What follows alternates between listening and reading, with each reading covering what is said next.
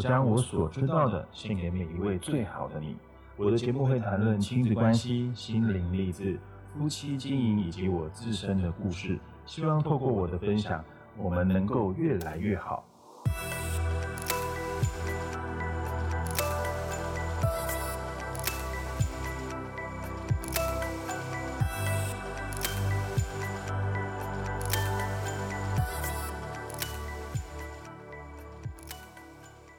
Hello，我是李昂，今天要来跟大家聊一聊结婚证书。它虽然是一张纸，但是婚姻的关系到底是契约呢，还是盟约？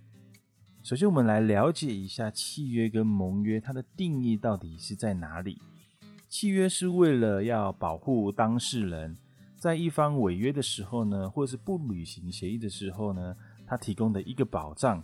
同时，它是具有一个法律效应，以及有解决的方法跟办法；而盟约则是不管对方有没有要履行承诺，都要遵守自己的诺言。它是没有一个解套的条款，是没有办法去解决的。我认为婚姻应该是盟约的关系，是一种对人一辈子的承诺。婚礼上，我们常听到这样的话，在众位见证人面前。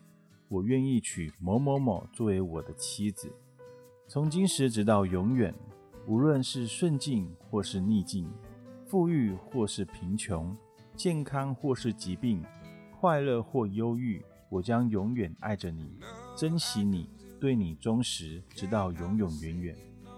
这其实是我在婚礼上说的誓词，是我给太太的一份盟约的承诺。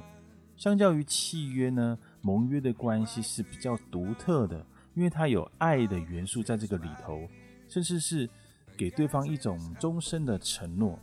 无论之后对方发生了什么样的改变、什么样的事故，我仍然要忠于自己当初的承诺，履行当初的承诺，而且是没有条件的。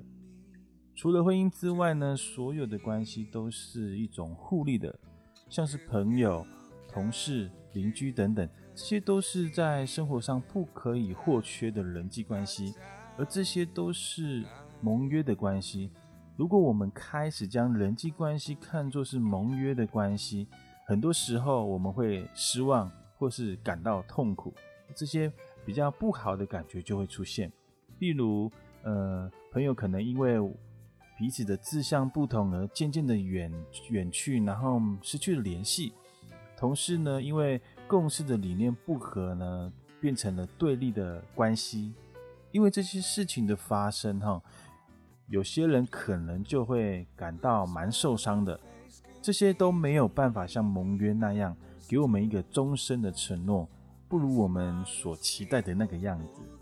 契约式的关系，我这边有一个简单的举例，就是两张纸被钉书针钉在一起。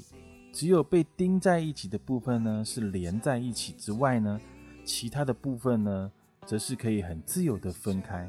当我们用力撕下一张纸的时候，两边的伤害就造成了。虽然有了伤害呢，但是两边的内容依旧是完整无损的。至于盟约式的关系呢，我这边也做一个举例哈，它就像是两张紧密粘合在一起的纸，两张就变成一张。如果我们用力的将它们撕开来，就会造成严重的损坏，甚至可能连修复的机会都是没有的哈。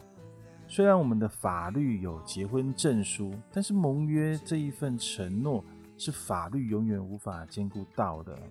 如果是把婚姻看成是一份契约的关系，在互利条件上如果失利的时候，就会像前面我所说的。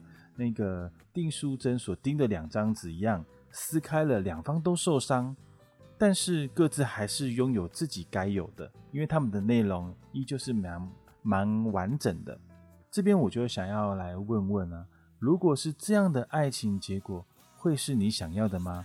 或者是说你明白这样的爱情原来是这么脆弱的？